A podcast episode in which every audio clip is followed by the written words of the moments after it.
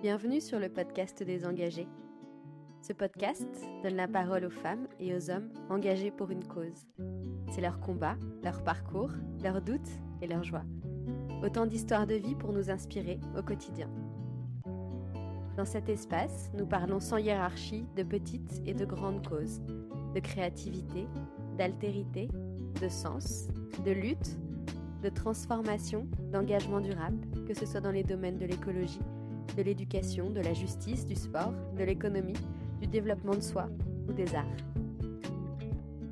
Notre objectif est de mettre la lumière sur des initiatives, des personnalités et des projets, et d'inspirer nos auditeurs, sans culpabilité, et les inviter à investir leur énergie au profit d'une cause. L'engagement est contagieux, inspirez-vous et bonne écoute.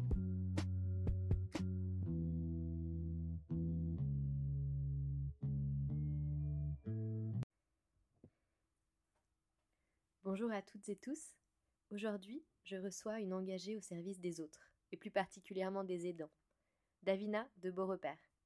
Après avoir accompagné son fils dans la maladie, Davina a décidé de transformer cette épreuve en une expérience positive et pleine de sens. C'est ainsi qu'elle a co-créé Dana, un espace de répit pour les aidants qui leur propose notamment des journées et des séjours dédiés au bien-être et à la reconnexion. Un espace indispensable alors qu'en 2023, un Français sur six déclare apporter une aide régulière à un proche en situation de handicap ou de perte d'autonomie. Son objectif est d'offrir aux aidants une bouffée d'oxygène pour qu'ils puissent reprendre leur souffle et affronter le quotidien avec plus de force. J'espère que vous serez autant inspiré que moi par le récit humble, lumineux et très émouvant de Davina. Bonjour Davina. Bonjour Stéphanie. Je suis très heureuse et émue de te recevoir parmi mes premières invitées. Aujourd'hui, nous allons parler d'un combat, d'un combat contre la maladie, la maladie qui a touché ton petit garçon quand il était tout petit et toi toute jeune. Comment cette nouvelle et cet épisode a bouleversé vos vies. Mais on va aussi beaucoup parler de lumière, d'espoir, de reconstruction et d'amour.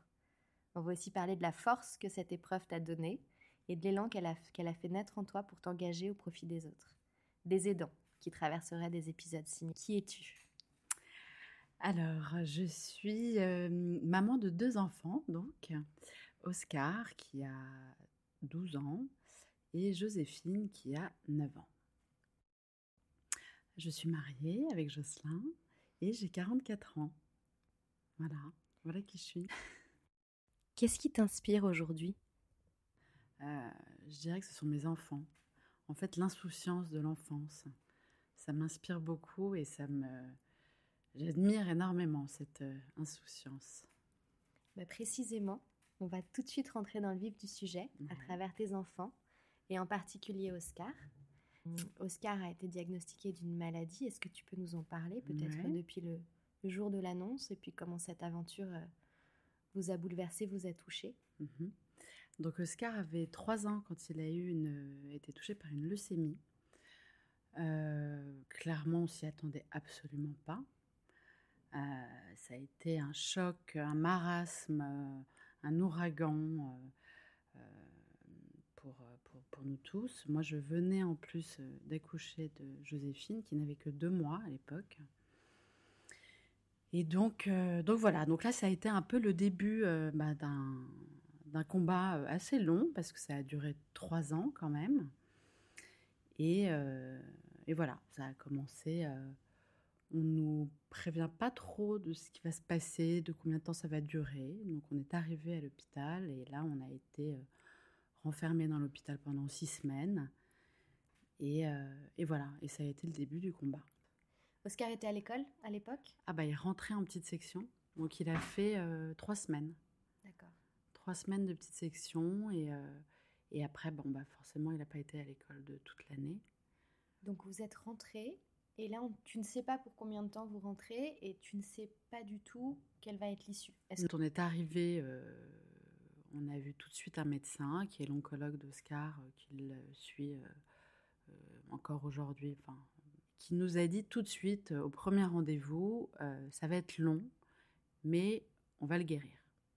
Et je dois dire que cette phrase, on s'y est accroché pendant, bah, depuis toujours, parce que voilà, on se dit bon, si on nous dit ça, c'est qu'il va falloir quand même s'accrocher à ça.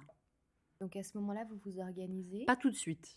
Petit à petit. En fait, on découvre petit à petit. Ils veulent pas tout de suite parce qu'il y a tellement d'informations à assimiler tout de suite que tout est vraiment tellement euh, lourd que voilà. Et pas à ce moment-là, est-ce que vous êtes suivi, accompagné, vous en tant que parent? Oui, dans, dans- à l'hôpital, il y a toujours une, une psychologue qui, oui, je, je crois. Qui vous a Euh, fait du bien Vous êtes allé voir? Non, alors moi j'ai été voir un psychologue, euh, tout de suite moi personnellement de mon côté, donc ça fait j'en avais besoin. Et tous les deux, Euh, Une vraie équipe, quoi, tous les Mm. deux. On a été, euh, on s'est vraiment euh, soutenus. euh, ça c'est, enfin, il a été euh, pour moi euh, d'un soutien euh, euh, vraiment hyper hyper fort, quoi, hyper important. Surtout que moi je suis plutôt dans, dans le couple, euh, celle qui stresse énormément, qui voit toujours tout en noir, et, voilà. et, et lui il est plutôt beaucoup plus positif et voilà. Donc la balance était donc a un bien. vrai équilibre. Ouais. Et comment est-ce que du coup vous avez réussi à accueillir Joséphine dans le, le plus d'amour et de... Ah bah écoute Joséphine, euh, je dois dire que c'était, euh, on a été, euh, j'avais ma maman euh, qui était beaucoup là et je dois dire que je sais pas ce que j'aurais fait sans elle aujourd'hui. Euh, Très accompagnée par ta famille donc. très, Bon. très, très. Elle Avec est- maman, on faisait euh, une nuit sur trois. Mhm. Ok. Euh, alors justement, ce petit, euh, ce petit combattant, comment est-ce qu'il a accueilli cette nouvelle? Comment est-ce qu'il l'a comprise? Écoute, le gros avantage, c'est que quand on a trois ans, c'est pas comme un adolescent qui tout d'un coup a un cancer. Et même pour nous, euh, je pense que c'était aussi plus facile à, vivre parce que quand tu rentres dans la chambre à l'hôpital, bah, il faut jouer au Playmobil, il faut faire des dessins et, Mm. et f- on continue la vie euh, comme si on était dans une chambre à la maison en fait. À l'époque, est-ce que vous receviez un accompagnement à l'hôpital ou ailleurs? L'accompagnement était hyper fort. euh, vraiment, les infirmières étaient, euh, étaient incroyables, vraiment. Euh, et c'est vrai qu'à la fin, quand il a fallu qu'on rentre à la maison, on avait hyper peur, en fait. Parce qu'on s'est dit, là, au moins, elles sont là, quoi. Ils sont là. et là, tout d'un coup, bah, on, on se retrouve livrés à nous-mêmes. Et c'est nous qui devons, entre guillemets, prendre des décisions. Et on voulait plus partir, quoi. Enfin, on est parti. Moi, je, je me souviens que j'étais... en larmes euh, en disant puis puis voilà puis c'est vrai qu'on s'attache beaucoup euh, à tout le personnel soignant qui est vraiment été extraordinaire quoi vraiment. Est-ce que je peux te demander dans quel hôpital est-ce qu'Oscar ouais on était à Trousseau D'accord. hôpital Trousseau. Combien de temps est-ce que euh, cette parenthèse à l'hôpital a duré et quelles ont été les suites? Alors écoute l'hospitalisation euh, au début a duré 6 à 7 semaines euh, où là vraiment on pouvait enfin Oscar ne pouvait pas sortir de sa chambre Euh, donc là, on se relayait beaucoup. Euh, C'était très long, très très très très long. Moi, euh, j'étais en congé maternité, du coup. Et en plus, j'étais au chômage. Juste à ce moment-là, juste après, j'étais au chômage. Donc ça tombait bien, ou pas, parce qu'en même temps, je passais vraiment mes journées à l'hôpital. Alors que c'est vrai que Jocelyn, lui, avait des petites soupapes pour pouvoir aller travailler. Donc il voyait autre chose. Donc voilà, et après, nous sommes rentrés à la maison. Et là... bah là, on est renfermé à la maison pendant, pendant euh, pff, on va dire, quasiment euh, neuf mois. Et Joséphine grandit pendant ce temps-là? Et Joséphine grandit pendant ce temps-là.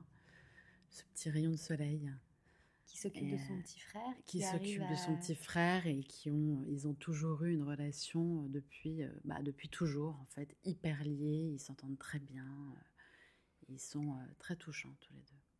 Euh, et alors justement, tu parlais de moments joyeux. Seulement, on peut peut-être imaginer qu'il y, il y a oui. des souvenirs heureux à quatre.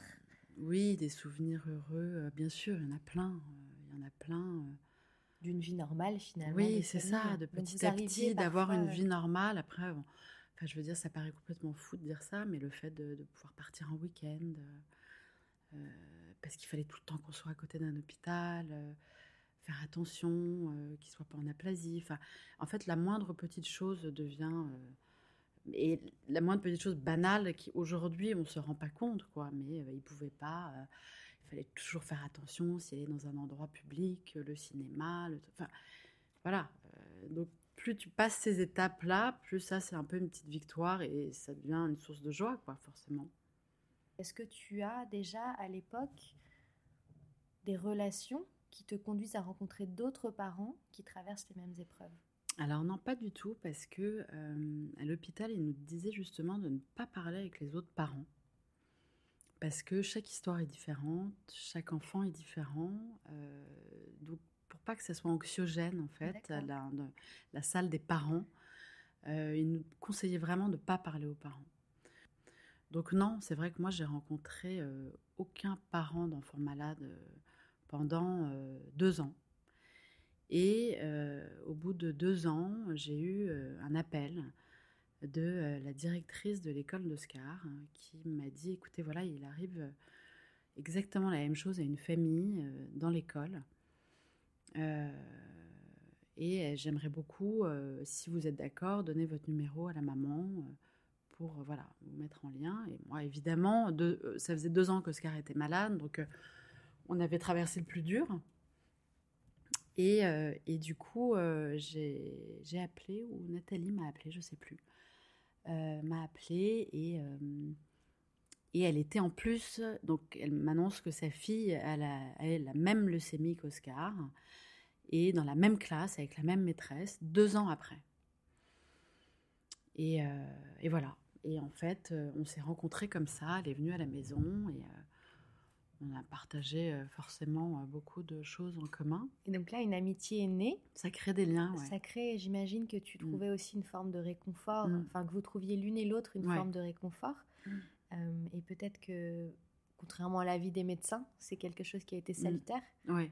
Ouais, ouais, ouais. pour elle aussi. Pour elle aussi, parce que c'est vrai que nous, tout se passait bien.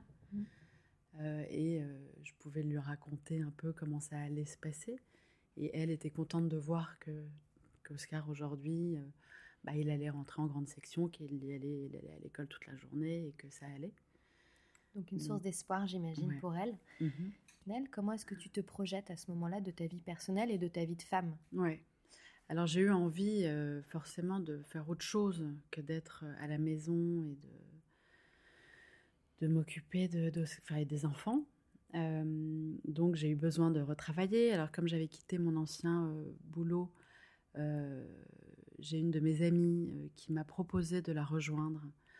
Euh, et ça a été très salvateur, euh, et je la remercie encore aujourd'hui. Et donc j'ai travaillé avec elle euh, pendant, euh, on va dire, à peu près 3-4 ans. Et euh, Un métier qui n'était pas en lien à l'époque avec qui était euh, pas en lien l'accompagnement, sur, la euh, maladie, non. le milieu hospitalier? Non.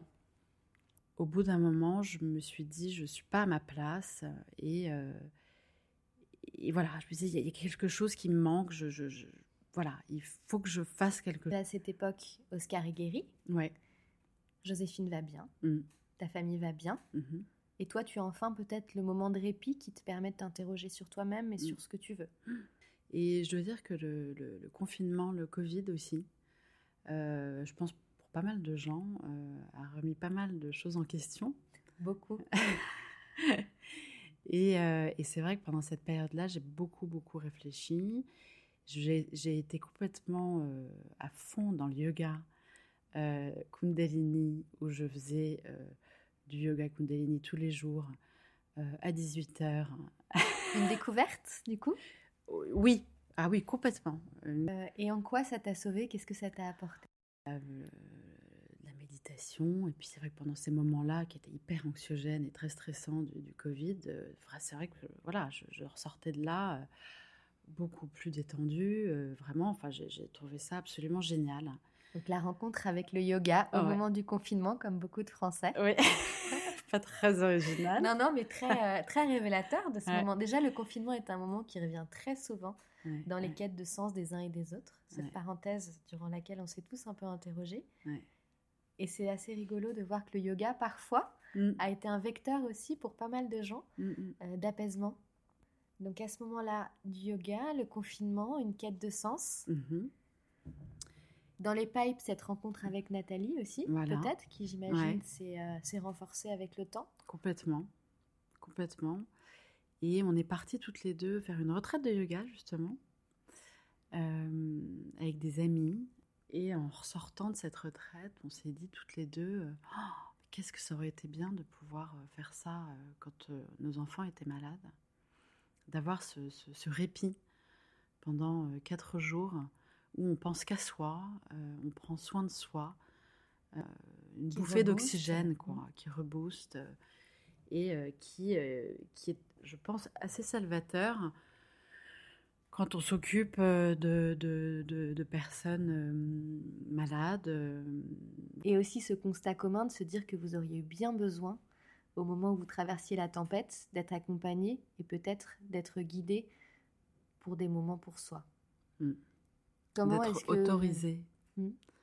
Pourquoi? Parce qu'à l'époque, c'est intéressant ce que tu dis, Bah il y a oui. une forme de culpabilité à s'occuper de soi. Ah bah oui. C'est-à-dire que quand tu euh, t'occupes de ton enfant malade, euh, de dire ah bah tiens je vais partir deux jours là euh, pour m'occuper de moi, bah non tu t'autorises pas ça en fait. Pourtant, tu avais l'entier soutien de Jocelyn et de ta maman, Ouais. mais toi, tu pouvais pas envisager de partir. Bah non, euh, c'est difficile. Mhm. On va parler de d'Anna. Justement, ça y est, on y est. Comment est-ce que vous avez concrétisé ce projet? Voilà. Et donc, euh, bah déjà, donc on, on a, euh, on a créé Dana, qui est donc une, une entreprise qui organise des séjours de répit pour les aidants. Mais pas que pour les aidants, aussi pour des particuliers, mais surtout pour les aidants. Alors peut-être attends, avant d'en savoir plus sur Dana, Ouais. un mot sur les aidants. Ouais. Qu'est-ce que qu'un aidant? Peut-être qu'autour de nous, certaines Mhm. personnes sans Mhm. savoir qu'ils sont eux-mêmes aidants. Est-ce que tu Ça, peux nous définir ce qu'est un aidant? Donc un aidant, c'est une personne qui s'occupe quotidiennement d'un proche dépendant ou malade, quel que soit son âge. Euh, soit 60% de femmes, et en 2030, il y aura un aidant, une personne sur quatre, pardon, qui serait aidant, ce qui Donc- est énorme. C'est absolument énorme. On comprend que ce soit tes parents, un proche. Est-ce que c'est uniquement ta famille? Est-ce qu'on considère Non. que tu es aidant? À partir du moment où il s'agit d'un membre de ta famille? Non, pas forcément. Non, non, pas forcément. Juste s'occuper de quelqu'un qui est dépendant, en fait. D'accord. Donc, est-ce que tu peux nous raconter un petit peu comment est-ce que vous avez construit cet accompagnement? Alors, la première, euh, la première escape qu'on a fait, c'était il y a un an. Euh, on était très proche de l'association Imagine for Margot, forcément, qui est une association qui lutte contre le cancer des enfants. Et, euh, et on leur a proposé d'organiser un premier week-end de répit pour les parents d'enfants malades. Et, euh, et ils nous ont fait confiance euh, et on est parti un premier week-end où ça s'est extrêmement bien passé. Quelle était la, la- la typologie, entre guillemets, des gens? Est-ce que c'était des couples Des Alors, parents qui venaient oui, seuls? à la base, on propose aux couples. Après, euh, soit euh, les mamans ou le papa peuvent venir seuls, soit avec une, la personne qui l'accompagne dans le combat, la sœur, la cousine. Enfin, ils sont deux. Euh, ils sont 12 en tout, donc six couples à la base. Et euh, pendant ce week-end, ils font du yoga, de la méditation. Ils se font masser aussi. On vient, il y a une masseuse qui est là pendant tout le week-end. La plupart des gens n'ont jamais fait de yoga de leur vie, mais au final, le yoga, c'est un peu une excuse pour se retrouver euh, assis en tailleur les uns à côté des autres et euh, s'entendre respirer. Ce qui est assez rare, Mhm, mhm. de s'entendre respirer et juste se poser en fait. Et est-ce que tu as ressenti au début de ces escapes cette culpabilité que toi-même tu as dû combattre? Est-ce que c'est quelque chose sur lequel tu essayes de les déculpabiliser Oui. justement? Oui, justement. Donc c'est vrai qu'ils nous le disent, le fait que comme c'est l'association qui leur dit Mm. venez prendre ce temps pour vous parce qu'en fait vous en avez besoin, bah là ça change tout en fait. Donc là ils se disent si c'est l'association qui nous invite à passer ce week-end-là pour nous, ça veut dire qu'on a le droit de le faire. Mm. Hyper intéressant. Donc ça change tout. Donc, effectivement, les associations qui seraient enclines Mm. à, à vous suivre et vous accompagner dans ces projets ont un rôle à jouer aussi Mhm. euh, dans euh, la sensibilisation qu'ils Mm. peuvent faire de ces aidants. Ouais. Alors, ces week-ends-là, tu leur proposes toute une palette d'activités, Ouais. donc on du leur- yoga au Voilà. massage, au bien-être, et j'imagine des moments de parole. Alors, euh, il y a des moments de parole tout le week-end, en fait.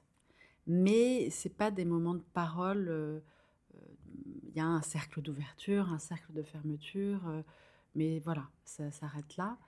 Et après, on n'impose rien du tout pendant le week-end. S'il y en a qui veulent dormir le matin et faire une grasse mat et pas faire un cours de Mhm. yoga, Mhm. évidemment, ils font ce qu'ils veulent.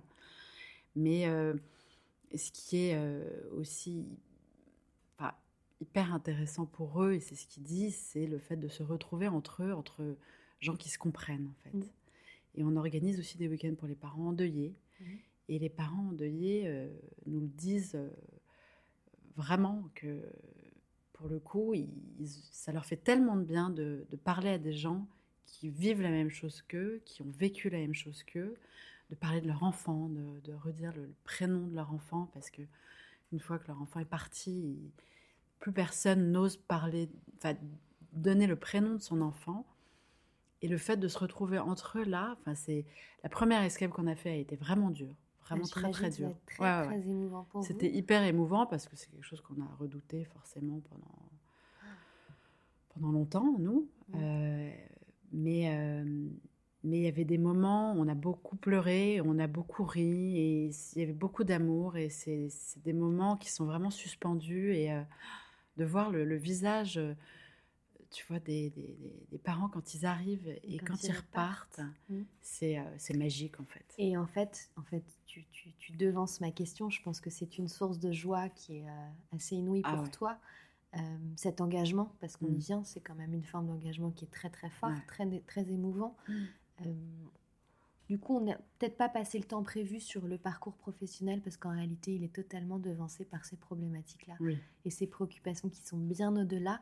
Mais d'un point de vue purement euh, personnel aujourd'hui, tu estimes que tu es aligné entre la personne que tu es et ce projet qui est devenu un projet professionnel? Ah oui, complètement. Là, je, je peux pas être plus alignée aujourd'hui avec ce que je fais. Davina, aujourd'hui, qu'est-ce qu'on peut souhaiter à Dana, qui est en pleine expansion, en pleine évolution et... Écoute, euh, on souhaite continuer à atteindre le plus grand nombre d'aidants et proposer nos, séjours à, toutes les personnes qui ont besoin de soutien. C'est vrai qu'aujourd'hui, euh, euh, nous, nous, contactons des associations, des fondations, et des entreprises qui pourraient financer en fait ces séjours pour les aidants et les adhérents de, leurs associations pour pouvoir financer ces, ces séjours. Qu'est-ce que t'apporte le fait d'être engagé? Écoute, moi je pense que si on croit en son projet, c'est comme une évidence en fait. Et si on y croit, il faut y aller, il faut foncer et il ne faut pas regarder derrière. Et, et on trouve des gens sur sa route? Et on trouve des gens sur sa route, ouais. Ouais, ouais. L'engagement est contagieux. Ah oui, l'engagement est contagieux. Alors inspirez-vous de Davina. Merci beaucoup d'être venu nous parler de ton parcours très personnel. Bravo, bravo à Dana. Merci Merci. Bravo maman. Je suis fière de toi pour ce que tu fais pour les autres avec Dana. Tu partages ta gentillesse et ta bienveillance pour les aider à avancer et se relaxer. Je suis admirative de ton courage. Je t'aime.